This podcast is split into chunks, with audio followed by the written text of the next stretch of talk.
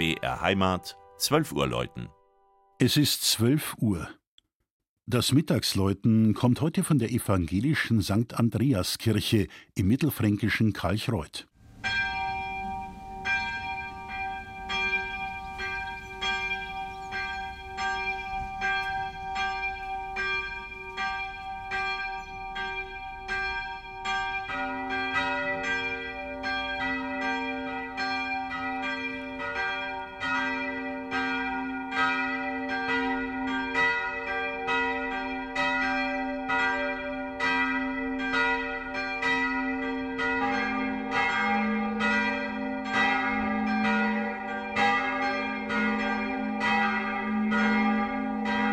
Wer von Nürnberg aus auf der Bundesstraße 2 nach Norden fährt, den grüßt wenige Kilometer nach der Stadtgrenze die Silhouette des Kirchendorfes Kalchreuth, links oben auf einer Anhöhe.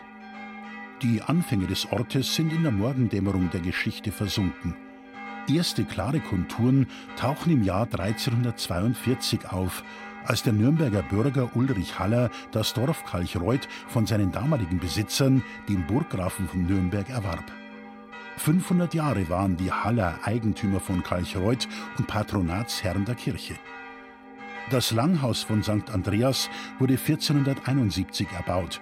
Zwei Jahrzehnte später ermöglichte eine Stiftung der Patronatsfamilie die Errichtung des Hohen Chorraumes.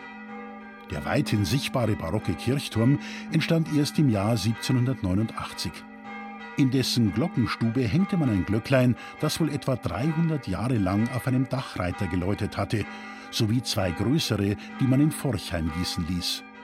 Diese drei wertvollen und klanglich interessanten Glocken laden ein, eine der heimlichen Schatzkammern des Frankenlandes zu betreten. Man kann sich kaum satt sehen an Kunstwerken, welche die mittelalterliche Frömmigkeit geschaffen hat. Einige wenige nur seien hier erwähnt.